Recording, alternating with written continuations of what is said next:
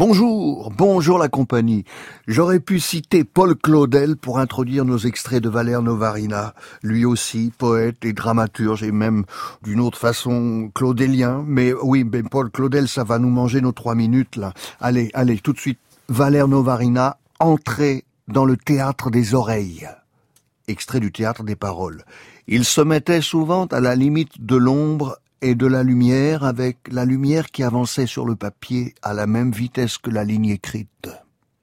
Il reprenait chaque jour les exercices de descente, la traversée circulaire.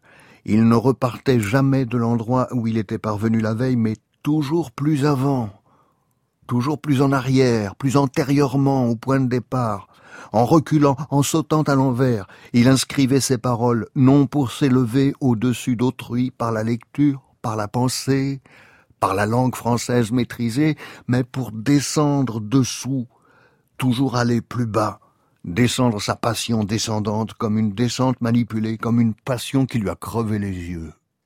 Extrait de la chair de l'homme aux éditions Paul, P-O-L, l'avant-dernier des hommes.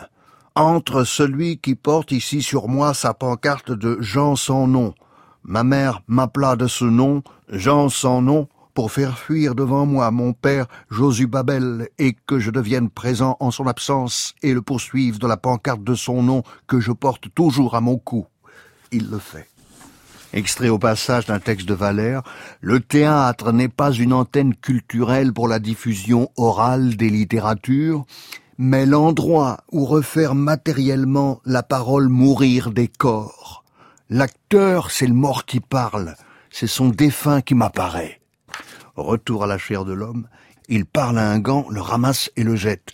Raconte, gant que voici, dis-les de toi-même si tu les oses, les souvenirs de la buanderie vue à l'école de Trotton, Trottignon, la scène du carnaval d'action qui avait lieu dans la maison, la classe de la dame de danse remplacée par la maîtresse suivante, la nommée dame Irénée Polichon, refermée maintenant sous une partie de la terre qui la précéda, redit la poursuite lancée à la recherche de la fuite du petit Blésio, sa vie en minitude, son militaria, son pouf, son demi-pensionnat, son trou au pif son apogée en huitième mixte, sa mort survenue au sud du couloir B, sa sortie in extremis sa rechute sous son exécution pendant que nous avions pour apôtre l'apôtre Émiliandre de Liliandre, puis sa renomination par l'enfant de Palpus, son neuvième mariage victorieux en gare de Berne, sa vie à borne restante, sa fugue en lui-même, son utilisation en homme, sa nomination en homme, sa survie en homme suivie de sa sortie par le partant suivant, puis le mois précédent, son élongement, le macabia, l'indifférence des gens à sa cause tenace, sa tête muette et son silence partout devant la plupart,